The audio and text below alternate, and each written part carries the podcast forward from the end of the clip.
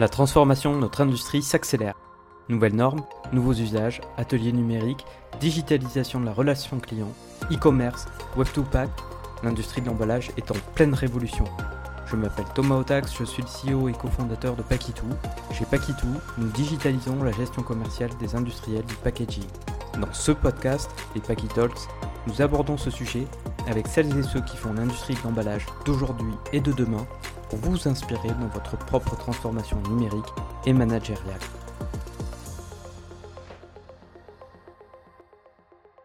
Bonjour à tous, dans ce nouvel épisode des Paquitalks, je reçois Jacques Daquin, le PDG des cartonnages Gouriot.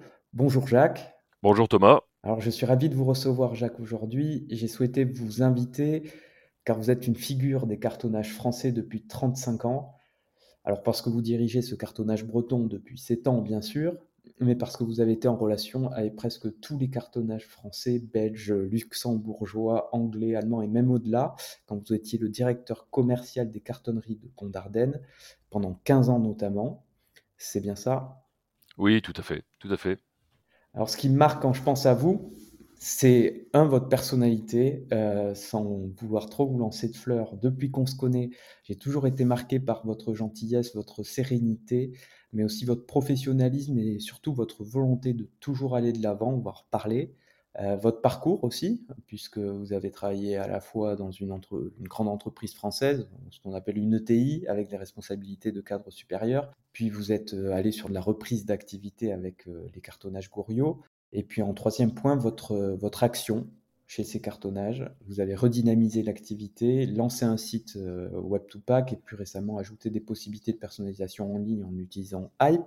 Euh, vous m'aviez aussi parlé euh, de, de, projets de décarbonation, en tout cas déjà d'une prise de mesure de, de, de votre bilan carbone avec des actions qui doivent vous amener à, à améliorer votre, votre empreinte environnementale. On va parler de tout ça pendant ce podcast, mais pour commencer, est-ce que vous pouvez vous présenter rapidement? Oui, ben écoutez, euh, j'ai 60 ans, donc euh, j'ai effectué euh, la quasi-totalité de ma carrière dans l'environnement du papier carton et de la fibre, parce que j'ai fait une escapade dans l'exploitation forestière et la scierie. en fait, moi, ma carrière, elle se résume, elle a commencé par une rencontre avec un homme. Hein, je faisais des études d'économie scientifique et de gestion et j'ai fait un stage dans les cartonneries de Gondardenne et j'ai rencontré un homme fantastique, Alain Lamiot. Et j'ai eu cet instinct de suivre l'homme et j'ai bien fait parce que, bon, effectivement, j'ai pas choisi le papier carton parce que j'en rêvais quand j'étais jeune, mais c'est plutôt lui qui m'a choisi et c'est Alain Lamiot que j'ai rencontré et que j'ai choisi. un homme travailleur, courageux, droit et qui incarnait des valeurs qui, bah, qui me parlaient tout simplement. Et je me suis plongé dans l'univers du papier carton euh, euh, dès mes études, finalement, dès la sortie de mes études. Et je ne l'ai plus quitté parce que c'est un milieu passionnant. Donc, en fait, après plusieurs responsabilités au sein des cartonneries de Gondardenne, où j'ai pu m'exercer à la production, au secrétariat général, à la direction commerciale, au développement également, à la croissance externe. J'ai eu effectivement l'occasion de visiter tous les cartonnages de France et de Navarre en tant que directeur commercial de Gondardenne, puisque Gondardenne reste une des plus grandes cartonneries d'Europe et dédiée uniquement à la plaque et, donc avec comme clientèle unique en aval les cartonnages. Donc oui, effectivement, c'est un monde que je connais bien. J'ai eu aussi l'occasion au sein des cartonneries de Gondardenne de restructurer la branche cartonnage parce qu'à un moment donné, on s'est diversifié dans le rachat de cartonnage. Et ça se passait pas très bien en région parisienne, donc j'ai eu l'occasion de reprendre la direction de cartonnage en région parisienne. C'est là vraiment que j'ai découvert de l'intérieur, cette fois-ci, ce métier passionnant. Puis j'ai rencontré, au fil de ma carrière, alors que j'étais dans une scierie, j'ai rencontré Yves Gouriot qui cherchait un repreneur pour son entreprise. Je le connaissais de mon époque, mon passage à Gondardenne. Et ça a été aussi une rencontre avec un homme bah, courageux, travailleur, sérieux, comme Alain Lamiot. Et bah, j'ai suivi mon instinct et, je, depuis sept ans, donc j'ai repris la direction des cartonnages Goriot. Alors donc vous en parlez avec cette, cette rencontre ou cette rencontre à nouveau dans le parcours. vous aviez, je comprends bien, à travers le passage chez les, cartonnages, les cartonneries de Mondardenne qui avaient fait ces reprises d'activité au niveau des cartonnages. Tout ça, vous avez préparé à cette reprise d'activité, vous l'aviez vécu au sein d'une entreprise, et puis là, c'était le moment de, prendre la suite et, d'être votre propre euh, capitaine, je dirais, c'est ça. Alors, est-ce que vous pouvez nous, expliquer un petit peu quand vous reprenez cette activité, cartonnage breton avec, euh, je pense, une identité euh, régionale forte, quelle a été votre stratégie que vous avez voulu dérouler en fait Est-ce que vous l'avez suivi ces dernières années? Oui, alors c'est comme toujours, je pense, on a toujours un cap, hein, et c'est clair, j'avais un cap en reprenant cette entreprise. mais la vie fait que il faut savoir aussi louvoyer. Hein, tout bon capitaine le sait. On, décide du cap, mais la nature souvent et la mer nous obligent à, des virements de bord, tout en gardant quand même le cap. Hein, et on sait où on veut arriver. Après, comment on y arrive, c'est toujours un peu compliqué. Quand j'ai racheté les cartonnages Goriot, c'était une entreprise. donc le métier, je le connaissais très bien. C'est une entreprise qui, qui était à l'image de son dirigeant Yves Gouriot, qui avait fait 40 ans, toute sa carrière dans cette entreprise. Une entreprise bien organisée, mais je dirais très artisanale encore dans ses méthodes.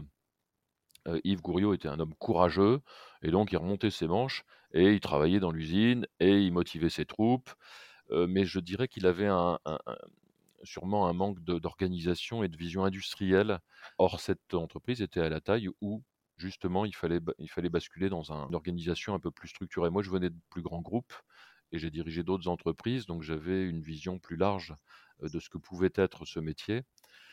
Et donc, j'ai déroulé le plan en trois étapes. D'abord les hommes, parce que c'est ce qu'il y a de plus important. Euh, on a tous, avec nos confrères, les mêmes machines.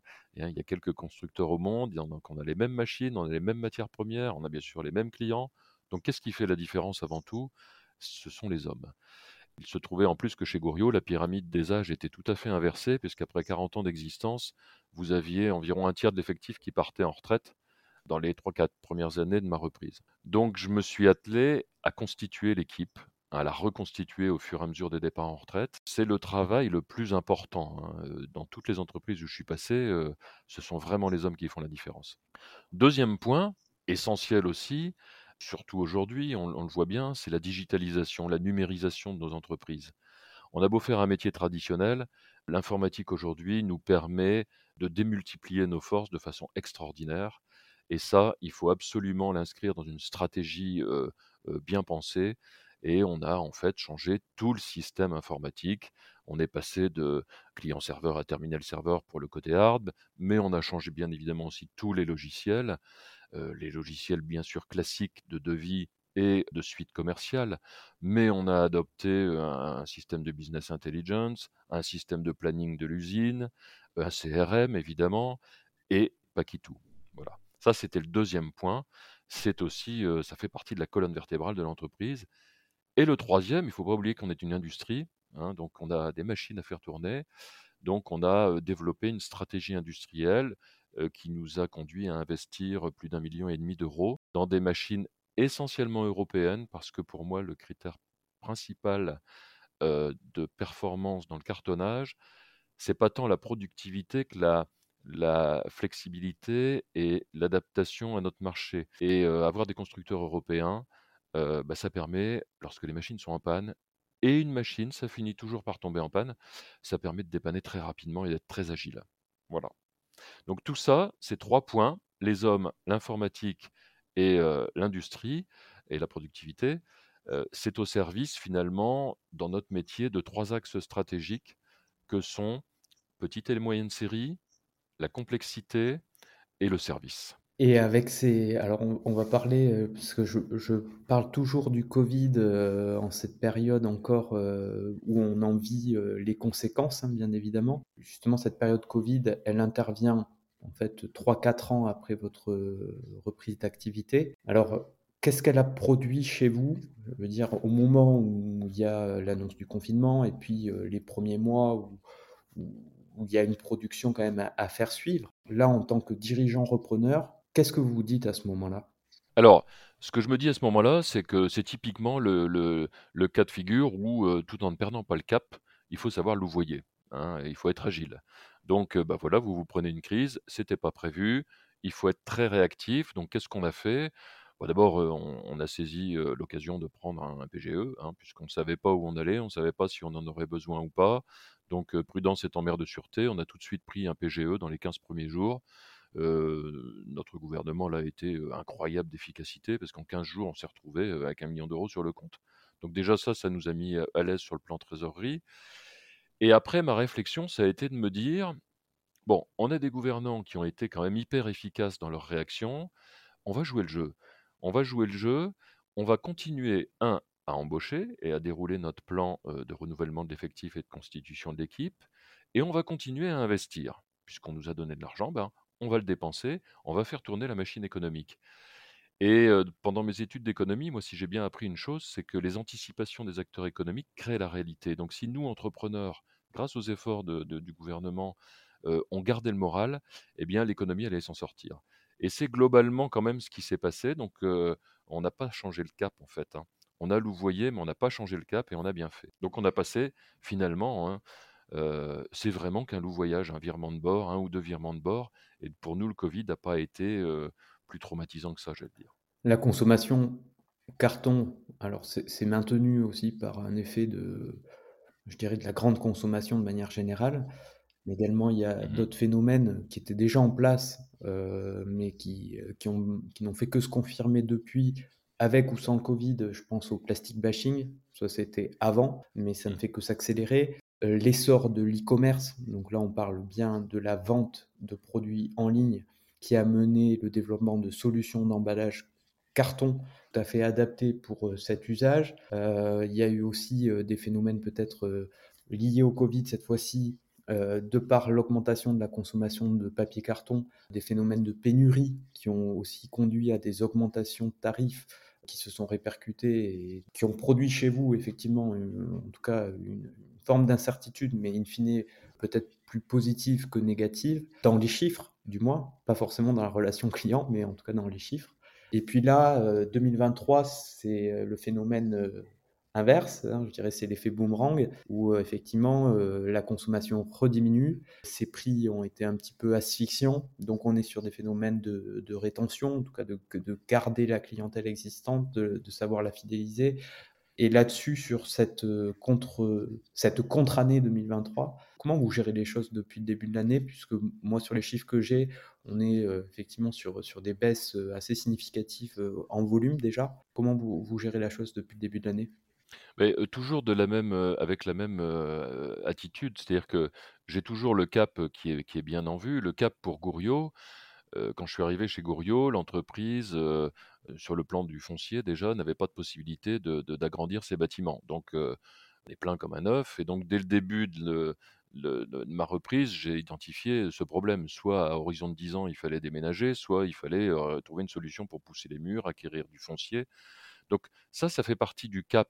C'est-à-dire que dès le début, je me suis dit: «Il faut qu'on donne de l'air à cette entreprise pour les 10, 20, 30 ans qui viennent».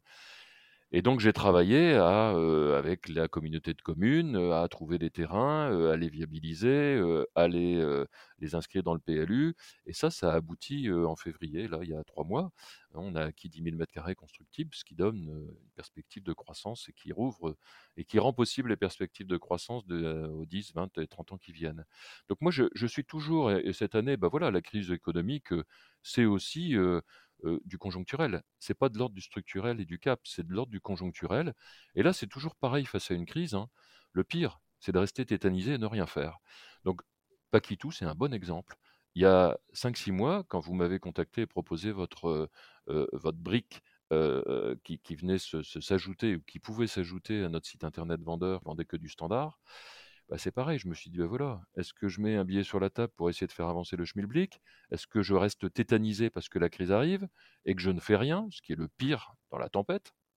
Ou bien est-ce que, non, virement de bord, allez on y va, on tente le coup, on multiplie les initiatives, on fait feu de tout bois». Donc c'est ce qu'on a fait depuis ce début de l'année, on a embauché un jeune commercial, on lance un site internet vendeur, on fait feu de tout bois sur les réseaux sociaux, on, a acheté des grands écrans pour faire de la visio parce qu'on s'est rendu compte effectivement pendant le Covid qu'il était possible de faire du développement avec les clients sans se déplacer, qu'on gagnait en productivité. On se lance dans la RSE à fond, on y reviendra peut-être euh, après.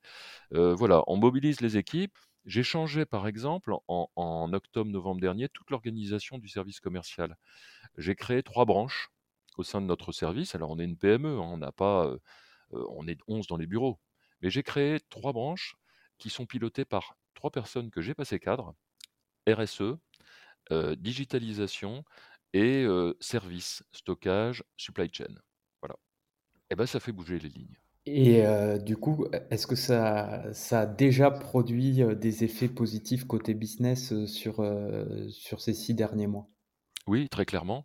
prenez par exemple notre offre supply chain qui est qui est en fait, une offre qui est à deux niveaux. D'abord qui est basée sur, notre système d'information, doté d'un système de business intelligence. Donc on a une, on a une maîtrise, excellente, que j'avais jamais vue dans les autres entreprises où je suis passé, de nos chiffres. Et donc on est capable de dire à nos clients, deuxième stade, on a du la place en stockage, hein, on est capable de leur dire: «Bah écoutez, vous nous achetez des cartons? Très bien. On va s'occuper de tout votre ADV». C'est-à-dire qu'en fait, vous ne donnez plus maintenant que vos prévisionnels de consommation à 3 mois, à 6 mois, et nous, on fait tout le reste. On remet en production ce qu'on veut remettre en production, on stocke ce qu'on veut stocker, on vous livre quand vous voulez, ou voire même c'est nous qui déclenchons les livraisons en fonction de vos stocks à vous. vous n'avez plus rien à faire en fait. Faites-nous confiance et on va optimiser les prix et les runs en production avec toute cette connaissance de notre métier au sens large, c'est-à-dire pas juste la production de carton, mais également tout le service, le stockage, la logistique, la livraison, la supply chain. Donc oui, là par exemple, on a remporté un appel d'offres avec un gros industriel euh, local euh, et c'est mis en place depuis trois mois. Voilà. D'accord. Et ça se base, pour ma compréhension et ma curiosité, et peut-être celle aussi des auditeurs, euh, sur des, euh, de l'EDI, c'est-à-dire de l'échange euh, dématérialisé d'informations via les connexions ERP par exemple, ou c'est pour, pouvoir, comme vous dites, si on a connaissance de vos stocks, on est capable de et reproduire et ou de vous relivrer automatiquement sans que vous ayez à prendre cette information de votre côté, nous la communiquer et engager un bon de commande. c'est basé, ça se fait comment techniquement? Bah, en clair, le client avec qui on a contracté, c'est tout simple, il nous envoie toutes les semaines deux informations par référence. Son stock chez lui et son prévisionnel de consommation. Nous, on intègre ces deux données dans notre système et en fonction de nos propres données, c'est-à-dire en fonction de nos stocks à nous, des runs qui sont déjà éventuellement en cours de production, des prix de revient, donc quels sont les runs les plus notre système calcule les runs les plus économiques en calculant le rapport entre le coût de stockage d'un côté, le coût de mise en production, euh, avec les frais fixes de mise en production et de réglage qui sont très importants. Et donc on optimise en fait euh, et le prix et on minimise les stocks. Et en fait, on a aussi pour le client un délai de livraison qui est de 48 heures, puisqu'on a toujours ni trop peu ni trop de stock. Donc voilà. Euh, et le client, lui, il n'a plus rien à faire. Il n'a plus qu'à nous envoyer deux données, c'est tout. C'est ultra intéressant, euh, effectivement peu commun parce qu'il faut aller, euh, assez loin, euh, dans la compréhension effectivement économique, de tout le périmètre, le stockage, la volatilité des prix matières, les prix contractés. C'est quand même une multitude d'informations qu'il faut savoir, compiler et faire vivre pour pouvoir prendre les bonnes décisions chez vous, dire je reproduis maintenant, euh, j'attends un peu, euh, je stocke, euh, c'est assez incroyable. Merci pour ce partage. je voulais revenir sur un point, le site, le site vendeur, comme vous le dites, vous avez démarré quand? Et c'était donc sur un périmètre au départ de standard. Vous pouvez nous redonner un peu de contexte sur le démarrage du site, justement? Oui, alors en 2017, quand j'ai repris l'entreprise, le cap, je l'avais. Je rêvais de faire un site internet vendeur avec un configurateur en ligne. Et j'avais d'ailleurs à l'époque euh, demandé à une société, euh, une prestation informatique parisienne qui faisait des sites, euh, des configurateurs, par exemple, pour faire des, baskets personnalisées à l'unité. Je leur avais demandé, bah, tiens, pour notre métier du cartonnage, est-ce que vous seriez capable de faire ça? Et c'est là que j'avais réalisé tout le chemin qui nous restait, nous, à parcourir avant de pouvoir y arriver. Donc du coup, mais le cap était là, vous voyez, le cap était là. Et je me suis dit: «Bah, OK, on va d'abord, heu, réinformatiser toute entrepri en entreprise, on va refaire le site internet. On va, première étape, faire un site internet vendeur sur la base, non pas d'un configurateur, mais d'un tarif de stock de carton en stock», hein, ce qui était beaucoup plus simple. Heu, celui-là, on l'a mis en place pendant le covid. Voilà, on avait du temps de libre, on en a profité. Heu, on l'a lancé donc il y a maintenant 3 ans. Bon, ça nous donne, ça nous fait un petit client, un client moyen, hein. On est monté à 25-30 000 € de chiffre d'affaires avec ce site internet vendeur, heu, basé sur du stock. Et là, heu, avec Paquitou, l'occasion nous est donnée de passer à la vitesse supérieure avec vraiment, le devis en ligne. Et le devis en ligne pour moi, il s'agit pas avec le configurateur de faire autre chose que ce qu'on sait faire. Nous, ce qu'on sait faire, c'est de la complexité, c'est de la valeur des produits à forte valeur ajoutée. Et donc c'est pour moi le site internet vendeur et le configurateur, il doit nous servir à aller vendre nos produits et notre savoir-faire ailleurs. En tant que petit cartonnage, on a 3 commerciaux. Vous comprenez bien qu'on peut pas démarcher toute la France. C'est complètement impossible. On ne peut jamais et on ne pourra jamais démarcher toute la France. Avec un configurateur en ligne, un dynamique et efficace, avec la possibilité de remettre un devis en 30 secondes n'importe où en France, oui, là, on peut on peut espérer toucher une clientèle que sinon on ne toucherait jamais. Donc c'est ça ce cap-là, heu, et et cette idée, heu, générale qui est sous-jacente. Alors j'ai 2 questions. La 1re, heu, concernant, la 1re mouture du site lancée pendant le covid. Vous partagé, heu, un niveau de chiffre d'affaires sur la base de ces standards, mais quand même, de ce que j'en sais, heu, vous ressentiez bien, heu, déjà un grand nombre de demandes qui justement allaient sur des dimensions sur mesure, allaient sur des demandes de personnalisation. Donc ce site quand même vous permettait aussi de capter des leads, en fait des demandes, heu, d'informations, des demandes d'intérêt, de façon, je dirais assez assez significative ou assez probante. Ça vous l'avez, heu, c'était quelque chose que vous aviez pu mesurer avant même d'implémenter Hype pour justement répondre de façon automatisée à cela et aller plus loin encore? En tout cas remplir cette promesse d'automatisation. Vous voyiez que les gens, heu, s'interrogeaient sur: «OK, j'ai vu qu'il y a une gamme de standards de la caisse américaine, heu, des solutions e-commerce ou des solutions pour vos secteurs que vous couvrez bien», donc heu, le secteur de la brasserie notamment, hein, des brasseurs. Mais vous aviez bien cette, ce ce nombre de demandes qui augmentait, sur des solutions sur mesure et ou personnalisées? Oui, oui et alors en fait, mais c'est là qu'on voit que le site internet vendeur, ça n'est pas quelque chose qui arrive, à part et qui est en dehors, on est vraiment dans l'activité commerciale, hein, au cœur de notre métier. Quand je suis arrivé, par exemple, on mettait, heu heu, 24-48 heures pour remettre un devis. Bah, pourquoi? Parce qu'il fallait que le bureau d'études fasse un plan, qu'ensuite il retransmette au service ADV, qu'on calcule un prix, que la direction valide les marges, qu'on remette ça au client et bah, finalement, quand on discute avec les clients, eux, ce qu'ils vous demandent, c'est le devis, le plus vite possible. Donc nous, je me souviens la 1re réunion commerciale quand je suis arrivé en 2017, j'avais mis comme objectif, sur le tableau noir, en gros et en 1re ligne en tête de chapitre: «Objectif devis remis dans l'heure». Bon, ce qui nous paraissait déjà totalement infaisable à l'époque.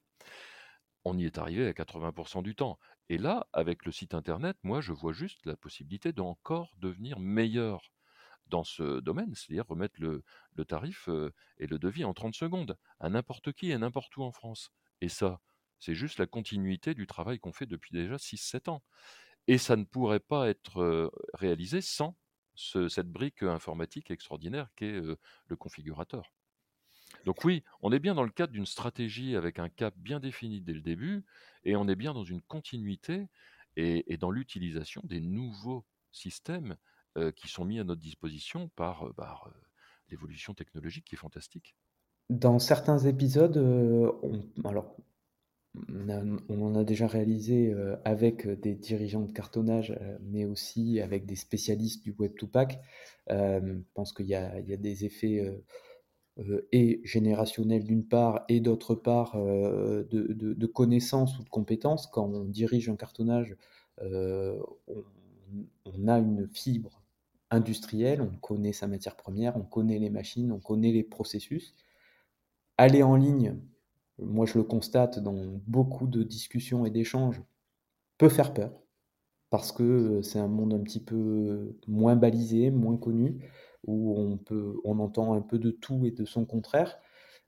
vous l'avez vécu comment vous mmh, l'arrivée sur le web, l'achat de mots-clés, la communication en ligne, les réseaux sociaux Est-ce que ça vous a paru être simple, évident, autoréalisateur Je mets un là, ça me rapporte deux ici, ou c'est plus compliqué que ça?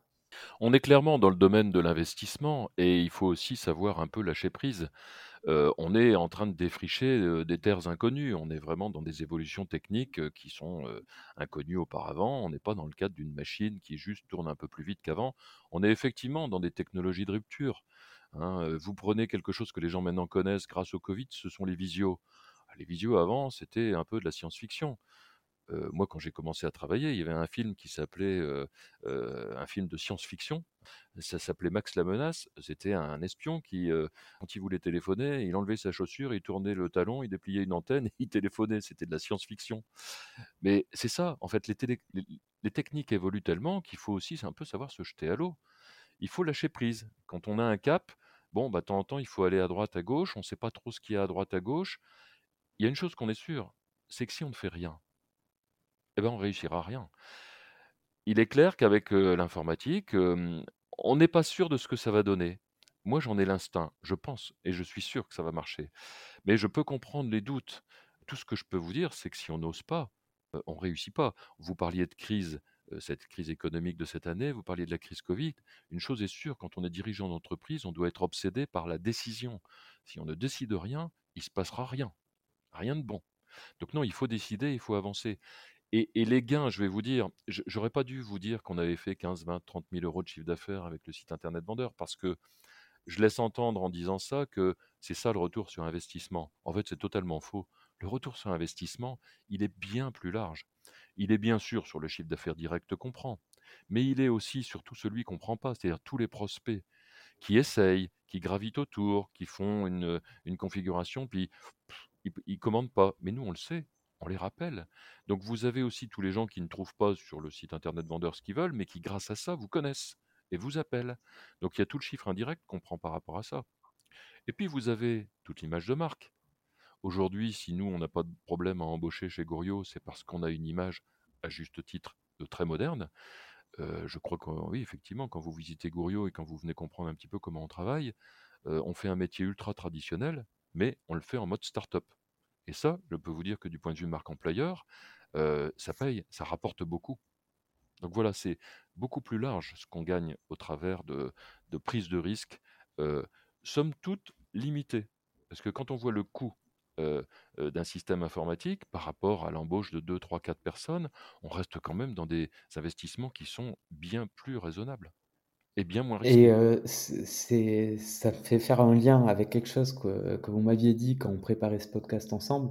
Vous disiez: «Il faut se rassurer en considérant qu'un site, c'est un nouvel outil de prospection» et donc qu'il vient simplement valoriser un savoir-faire existant, mais en ligne. Donc effectivement, c'est ce côté prospectif ou prospection que vous disiez en disant, il y a effectivement la prise de commande directe, mais il y a tout l'indirect. Effectivement, c'est ce travail d'ouvrir des portes, mais d'une autre façon, avec le web, avec une présence 24 heures sur 24, 7 sur, sur 7, euh, avec un contrôle fort sur cette dynamique commerciale, puisqu'on sait ce qu'on y présente, on sait ce qu'on n'y présente pas, et donc on sait que ceux qui viendront et qui n'ont pas trouvé chaussure à leurs pieds sur l'offre existante Cependant, on saura aller les retravailler, mmh. donc avec une, action commerciale qui est un peu adaptée par rapport à, cette, à ce canal d'entrée.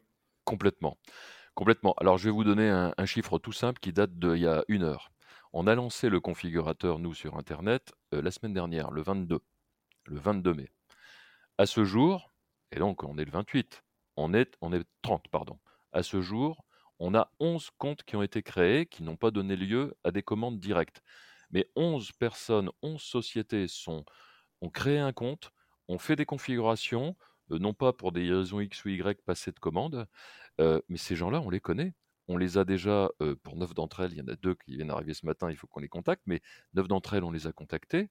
Sur les 9 qu'on a contactées, 5 nous ont passé des commandes d'autres produits qu'ils n'avaient pas trouvés sur le site. Mais voilà, eh bien, euh, créer 5 comptes en 6 jours pour un cartonnage, bah, les cartonnages qui écouteront ce podcast mesureront le retour sur investissement de ces efforts qu'on fait sur le plan informatique. C'est juste extraordinaire. Imaginez sur un an qu'on crée, je sais pas moi, 50 ou 100 comptes. C'est extraordinaire comme prospection. Extraordinaire. Du coup, on va continuer, on embauche une alternante ou un alternant à partir du mois de juillet, en bachelor commercial, juste pour ça, pour exploiter ce filon extraordinaire qu'est les gens qui se connectent sur le site et qui ne vont pas au bout, mais dont on connaît les mails, le nom de la société, les téléphones, etc. là, c'est effectivement une stratégie complètement assumée et, mise en place, puisqu'on a effectivement un vecteur d'acquisition, un site, d'information, le configurateur avec le prix en mmh. automatique, et ensuite une conversion mmh. qui, si elle n'est pas assumée en automatique, parce que ce sont des produits quand même complexes, l'intérêt stratégique, hein, un client, effectivement, quand on est en dimension sur mesure, avec de la personnalisation, beaucoup de questions, beaucoup d'alertes, beaucoup de signaux se mettent en place. C'est pas simple, mais cela dit, avec une action commerciale correspondante qui vient rassurer, dire j'ai bien pris connaissance de l'information, je vous remercie, et donc je peux vous aider à aller au bout, effectivement, là, on, amène ce retour sur investissement. Donc, ce n'est pas un site tout seul, ce n'est pas des commerciaux tout seuls, c'est peut-être aujourd'hui les deux ensemble. Bien sûr, c'est toute l'équipe derrière. Euh, nous, on vend sur ce site internet, on a l'ambition de vendre essentiellement des emballages imprimés, soit en flexo, soit contre-collé offset. Donc toute la partie, par exemple, de l'imposition du visuel, eh bien là, on, est dans un mode de développement traditionnel avec le client. Même si un client nous commande 1000 boîtes contre-collé offset sur le site et les paye en ligne, derrière, on reprend la main sur un mode tout à fait traditionnel avec le bureau d'études en, contact avec le client. On, lui envoie les plans, il fait son imposition, on le guide et on est dans notre métier, hein, tout à fait, tout à fait on n'est pas en dehors, on est complètement dans notre métier. Hein. Ce que nous disait euh, de façon correspondante euh, Julien Bocnet, euh, le, fondateur de Cochlear, c'est qu'une partie de la réussite aussi de Cochlear, c'est ce service client, ce service commercial que les clients apprécient. Une fois la prise de commande passée, lors de cette reprise de contact, effectivement de se dire je suis accompagné, j'ai du service, donc point essentiel de votre stratégie, hein, augmenter et booster toujours ce niveau de service. effectivement, à la fin, ça fait des clients fidèles et ça, donne lieu, puisqu'on parle de retour sur investissement, que peut-être les cartonnages savent, euh, mais qui est peut-être un peu moins processé que dans certaines startups. Donc, par exemple, Paquitou en fait partie. Euh, dans, le, dans notre jargon, on parle de LTV, euh, Lifetime Value d'un client, c'est-à-dire de se dire un client, ce n'est pas sa première commande, et là ça va parler à beaucoup de cartonnage, hein, puisqu'on sait bien, il y a souvent un petit peu d'investissement sur une première commande. Ce qui est intéressant, c'est un, le réappro sur cette première commande, et deux, bah, le potentiel qu'on peut développer à partir de là. Donc effectivement, aujourd'hui, avec 11 jours de recul, on ne peut que se dire ou une dizaine de jours de recul, vous pouvez vous dire le potentiel de ces 10 nouveaux comptes qui vont nous amener peut-être 5 euh, clients fidèles qui peuvent nous générer à terme tel chiffre d'affaires, c'est bien de ça dont on parle. Ce ROI, il, va se constituer dans le temps et de façon cumulative. Bah, bien sûr, parce que nous, on est en B2B et on est sur des relations qui mènent du temps, effectivement, à se, à se construire avec les clients, relations de confiance, parce qu'on ne vend pas que du carton, on vend du service, on vend du développement, de l'écoute, de, de, la prise en compte de la complexité du, réel chez les clients. Donc effectivement, cette relation, elle met du temps à être construite. Et un, compte ouvert, c'est pour ça que je disais qu'un cartonnage, c'est très bien la valeur que ça a. Un compte ouvert, il est ouvert si on fait bien notre boulot pour longtemps. Et c'est ça le plus difficile dans le commercial, dans notre métier à nous, c'est qu'en fait, c'est le client qui décide quand il ouvre sa porte. C'est pas nous qui réussissons à la forcer. C'est le client qui, à un moment donné, se dit OK, pour une raison X ou Y, je veux changer de fournisseur et j'ouvre ma porte.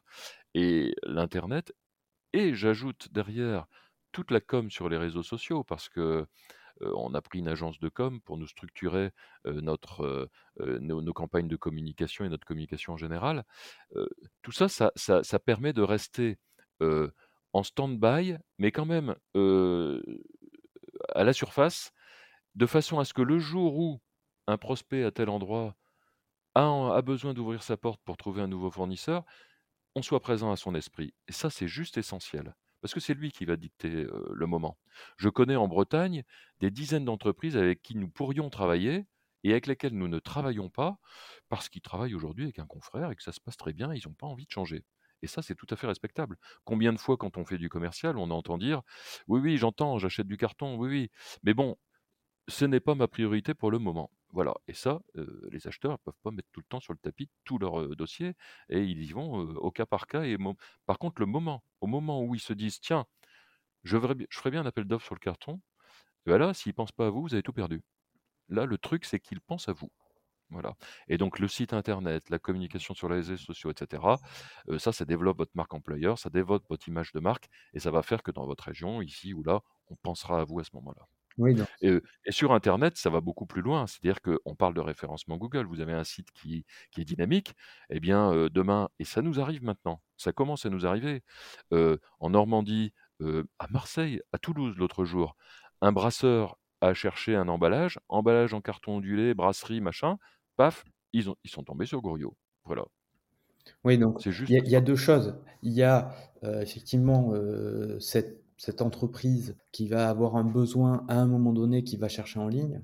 Mais il y a autre chose qui est très important, c'est que par le site, mais au-delà du site, la communication qui est faite, donc une communication digitale, ça permet de parliez tout à l'heure de marque employeur, alors on va simplement parler de marque, hein, heu, de marque des cartonnages Gouriot, de rester dans l'esprit de ses prospects oui, qui sont restés à l'état de prospect, mais qui vous connaissent, mais qui, le jour où vont peut-être déclencher un appel d'offres et qui d'ailleurs ne passeront peut-être pas par une prise de commande en ligne parce qu'on est sur un appel d'offres et donc on a peut-être euh, un certain nombre de références, on a du service, vous parliez tout à l'heure de la supply chain et, autres, euh, vont venir chez vous et peut-être prendre l'information ou déposer une demande de contact sur votre site en disant on organise un appel d'offres et on aimerait vous mettre dans la boucle. Donc effectivement, cette communication digitale, c'est une façon de communiquer. Hein, ce qu'on dit pour euh, délivrer un message à un maximum de personnes, il faut savoir utiliser le téléphone, l'email, euh, la communication sur les réseaux sociaux et puis démultiplier pour que à la fin vous deviez vous deveniez en fait une évidence, quelqu'un, un acteur incontournable qu'on doit consulter. voilà, c'est juste ça, effectivement. C'est une stratégie globale de communication. Tout à fait. Ça s'intègre dedans. Alors, je voudrais revenir à un premier point euh, en lien avec tout ça, c'est que euh, je pense que ça n'a pas été forcément un changement culturel chez Goriot que d'amener tout ça, puisque, euh, en tout cas pas sur les dernières années, puisque vous aviez déjà anticipé cette transformation avec Oui, parce que par rapport à il y a 6 ou 7 ans, je peux vous garantir que c'est une révolution complète. Voilà. Alors justement, c'est que peut-être euh, si vous aviez mis tout cela en place l'année 1, euh, il y a 7 ans, ça aurait été un, un changement, une rupture brutale. Mmh. Du coup, ça s'est opéré comment? Ce changement de culture, pas à pas, avec euh, des départs, des renouvellements, euh, mais peut-être aussi euh, parce que vous avez insufflé, ce que vous aviez marqué, ça commençait, je pense que vous l'avez déjà dit, devis remis en une heure. Donc, ça, engage toute une mécanique et pour tous de réactivité et donc de service client très, très élevé. Bah, ça, Mine de rien, là, aujourd'hui, c'est totalement accepté ou il y a quand même des gens qui sont un peu, vous le sentez, heu, qui comprennent pas ou qui sont un peu décrochés de de non. de cette nouvelle façon de travailler? Oui, bah, de toute façon, vous avez raison. Là, on là, on parle de conduite du changement et de cap et de du rôle du manager et voilà. Moi, si j'ai un rôle à jouer majeur dans cette entreprise, dans dans toute entreprise, quand, bah, c'est de donner un cap, heu et ensuite de faire en sorte qu'on le tienne. C'est pour ça que j'ai dit que les hommes étaient quand même, heu, étaient quand même non, ils sont le cœur, heu, du détonateur. Sans eux, vous pouvez rien faire. Moi, c'est j'ai toujours un mantra ici, c'est: «On n'est pas une famille, on est une équipe». Et dans une équipe, c'est exactement comme Didier Deschamps, heu, avec son équipe de France, heu, il n'a pas sélectionné le meilleur avant-centre du monde, mais il a quand même gagné la coupe du monde. Et l'important, c'est de gagner la coupe du monde. Donc c'est le cap, si vous voulez. Lui, il a un cap. Et derrière, eh ben, il fait avec les événements et il va faire des choix parfois compliqués, mais l'équipe le comprend parce que l'équipe, elle gagne. Bah, moi, ma vision, c'était, très clairement dès le début d'informatiser l'entreprise. Je connais l'importance, et la puissance de tous ces outils de digitalisation, ça démultiplie nos forces donc oui, ça, mon cap, il était là dès le départ. Bien évidemment, il y avait des résistances. comment vous dire? Bah, il y a eu des licenciements, il y a eu des gens avec qui on n'était pas d'accord et à un moment donné, je les ai fait comme, Deschamps a fait quitter Benzema, l'équipe de France. Il y a des gens à qui j'ai fait quitter l'équipe parce qu'ils comprenaient pas. Quand j'ai mis devis remis dans l'heure, comme objectif en arrivant, bien sûr, je leur ai dit: «Il s'agit pas de le faire demain». Je sais pas d'ailleurs quand est-ce qu'on arrivera à le faire, mais je dis simplement que ce serait bien si on pouvait le faire et c'est ça qu'il faut qu'on arrive à faire. Si on veut gagner, si l'équipe veut gagner, l'équipe Gouriot veut gagner. Bon, bah, j'ai eu des résistances. J'ai un commercial que j'ai dû licencier parce que lui, il n'était pas du tout il était en opposition avec ça, ce qui est son droit et mon droit, c'était de le faire sortir de l'équipe. Donc c'est vrai qu'il faut, bah, oui, un capitaine, effectivement, il doit de temps en temps, dire à son équipage: «Bah, c'est comme ça, hein, sinon vous débarquez». Après, il y a eu beaucoup de recrutements et j'ai fait attention aussi à recruter des gens dont je sentais que, c'est un projet qui leur convenait, hein et ça, ça prend du temps. Moi, l'équipe ici, j'ai mis, on peut dire au moins 6 ans à la constituer. Parce qu'il faut aussi respecter du temps. Vous avez des anciens qui étaient dans la résistance et que j'ai réussi à embarquer parce que j'ai réussi à les convaincre et ça prend du temps. Quelqu'un qui depuis 30 ans, qui a 50 ans, qui depuis 30 ans bosse, sans informatique, vous pouvez pas du jour au lendemain, lui mettre les mains dans, WordPress, hein, par exemple. Et d'ailleurs, il faut pas lui demander, mais il faut il faut faire en sorte qu'il vous accompagne aussi avec tout son savoir-faire et toute son expérience, mais plutôt en back office et mettre des jeunes en en en 1 ligne qui, eux, maîtrisent plus facilement, l'outil informatique. Bon voilà, Il y a aussi des sujets peut-être de formation que vous avez pu accomplir? Ah oui, évidemment, évidemment. La formation, c'est aussi, un des devoirs du chef d'entreprise. C'est toutes ces personnes qui auraient envie ou qui ont envie et qui ont compris, qui veulent bien, qui sont pleins de bonne volonté. En fait, voilà, heu, l'important, c'est pas les connaissances de chacun, c'est surtout l'important, c'est leur volonté. Est-ce qu'ils sont d'accord ou pas pour monter dans le bus? S'ils sont d'accord, là, c'est notre boulot et c'est mon boulot en tant que chef d'entreprise que de leur donner les moyens dont ils ont besoin pour y arriver et évidemment la formation, c'est un élément essentiel. Tout à fait. Alors, peut-être pour terminer ce podcast, heu, élément que j'ai pas eu encore l'occasion de discuter, mais qui est, heu, éminemment importante, et eu égard l'actualité, parle d'industrie verte. Je pense que le président Macron récemment, en a fait, heu, toute l'éloge et en tout cas, toute sa promotion. Alors vous n'avez pas attendu ça pour, pour vous sentir concerné d'une part et pour engager des actions. J'aimerais bien que vous nous expliquiez effectivement concrètement ce que vous avez pu faire, ce que vous avez voulu mener et jusqu'où vous voulez aller en termes, heu, voilà, de bilan carbone, projet de décarbonation pour, heu, améliorer, continuer de performer dans l'empreinte environnementale des cartonnages Gouriot. Bon, alors moi moi j'ai 2 convictions. Enfin, j'ai d'abord un gros problème comme tout le monde, c'est, heu heu, l'environnement, hein, comment dirais-je? Depuis des siècles, en fait, l'humanité se bat contre la famine, heu, les maladies et la violence et c'est ça qui a toujours limité notre population. Au début de la révolution industrielle, on était 600 000 000 dans le monde. Heu, pourquoi on est 8 000 000 aujourd'hui? Parce qu'en grande partie, on a vaincu ces 3 fléaux que sont la famine, la violence et les pandémies. Heu, je dis bien en grande partie, hein et on a cru qu'en fait, en continuant à combattre ces 3 ces 3 fléaux, tout irait bien et en fait, il y en a un 4e qui avançait masqué et qui est peut-être le plus grand fléau, en tout cas la la plus grande menace, pour notre humanité, c'est l'environnement. C'est-à-dire que notre planète, elle s'épuise. On l'a pas vu venir, on a cru que les matières premières étaient inépuisables, qu'il y aurait du pétrole à l'infini, qu'on pouvait envoyer des fumées toxiques dans l'air, du CO2, il y avait pas de problème et là, en fait, on se heurte à un mur écologique, qui est tous devant nous et qui nous angoisse, hein, tout à chacun. Chacun l'exprime ensuite comme il le peut, mais moi, ma 1re conviction, c'est qu'il faut être acteur, sur ce fléau-là parce que sinon il va nous embarquer, il va tous nous emporter. Donc voilà, il faut qu'on fasse quelque chose pour l'environnement, c'est clair et tout ce qu'on peut. 2°, les hommes, parce que c'est toujours eux qui sont encore au cœur du système et c'est par eux que la solution, elle arrivera et donc chez Gouriot, comment on fait? Bah, j'ai saisi le bâton de la RSE comme beaucoup, hein, en me disant: «Bah oui, on va motiver nos troupes, là-dessus» et on a fait des formations sur, bah, les causes de la crise climatique aujourd'hui, pour comprendre les phénomènes. On a sensibilisé tout le personnel et là, je vous prie de croire que, même ceux qui disent rien, ils ont tous l'angoisse existentielle qu'on a, a en nous aujourd'hui, hein et donc ils sont tous hyper soulagés de voir qu'on s'en occupe et que dans leur entreprise, on prend le problème à bras le corps. Alors oui, on a entrepris une triple démarche et j'ai nommé un cadre responsable RSE, heu, pour ça et j'anime le système avec lui une triple démarche, un de sobriété énergétique, ça c'était surtout pour répondre à l'urgence en fin d'année dernière du risque de blackout hein, au niveau électrique. Une démarche ensuite en deuxième point de bilan carbone, faire le point. Combien on émet de CO2 chez Gouriot bah, C'est 2425 tonnes très exactement sur l'année 2021. Puis ensuite, partant de ce bilan, comment on peut faire pour eh ben, atteindre les objectifs de diviser par deux notre impact carbone? Parce que notre activité, ben, on a constaté qu'effectivement, elle avait un impact négatif sur la planète, comme toute activité humaine. Et donc, comment on peut faire pour la réduire le plus possible? Donc, c'est la troisième étape dans laquelle nous sommes aujourd'hui, la décarbonation.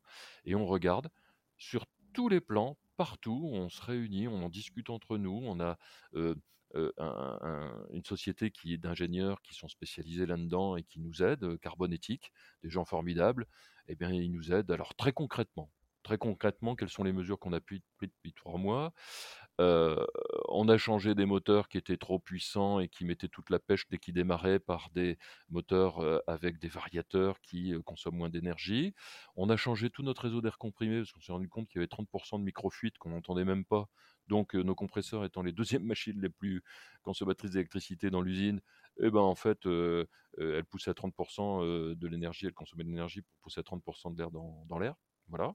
Donc on a changé tout le système d'air de, d'air comprimé et on a divisé, diminué de 20% notre consommation d'électricité avec ces petites mesures. voilà. Et on continue à balayer toutes nos décisions au filtre de la, décarbonation, de la baisse de consommation d'énergie, etc.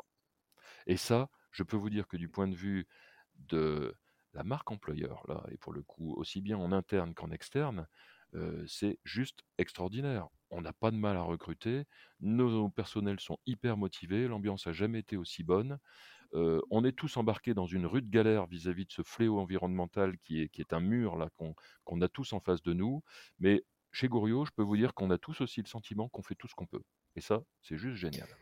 Merci Jacques pour ce partage et bravo pour, pour cette action, à la fois pleine de bon sens et puis très concrète par exemple, la mesure déjà de l'impact, je trouve que c'est extraordinaire d'en arriver à ça. Je pense que vous êtes arrivé euh, avec euh, les bonnes méthodologies portées par euh, ce cabinet qui vous a accompagné, mais effectivement de se dire ça c'est l'état de l'art et, à chaque action on peut mesurer effectivement comment ça évolue. Je trouve ça très intéressant et inspirant peut-être pour ceux qui vont nous écouter et vous écouter à travers ce podcast. Je vous remercie pour le temps que vous nous avez accordé aujourd'hui. J'espère que ça a été un moment agréable, en tout cas que euh, nos éditeurs le ressentiront euh, comme cela. Je vous donne rendez-vous euh, dans quelques mois, quelques années, peut-être pour refaire le point sur bah, tout ce que vous avez entrepris post-Covid, comment ça s'est réalisé. Et puis, je vous souhaite beaucoup de succès dans vos démarches, qu'elles soient euh, développement commercial avec du numérique, qu'elles soient en termes euh, de constitution d'une équipe euh, forte et soudée, et puis d'atteindre de vos enjeux sur la décarbonation de votre, de votre industrie, en espérant que ça fasse des petits chez ceux qui vont vous écouter en se disant, en fait, c'est pas si compliqué que ça, en tout cas, c'est faisable. Bah, vous avez bien, bien tout résumé, euh, Thomas. Et je vous retourne euh, les compliments que vous venez de m'adresser parce que c'est un plaisir de travailler avec vous et avec vos équipes. Euh, oui, vraiment, on, progresse beaucoup grâce à vous et un grand merci parce qu'il n'y a pas d'entreprise forte sans des partenaires forts derrière. Voilà. Merci beaucoup. Merci Jacques et à bientôt. Merci d'avoir écouté ce nouvel épisode des Packy Talks. S'il vous a plu, n'oubliez pas de le partager pour nous aider à motiver et convaincre des nouveaux invités à venir partager leur histoire et leur vision de notre industrie. Vous souhaitez rebondir sur ce podcast ou en savoir plus sur Pakitou? Connectez-vous sur notre site internet pakitou.com ou contactez-nous sur LinkedIn. A bientôt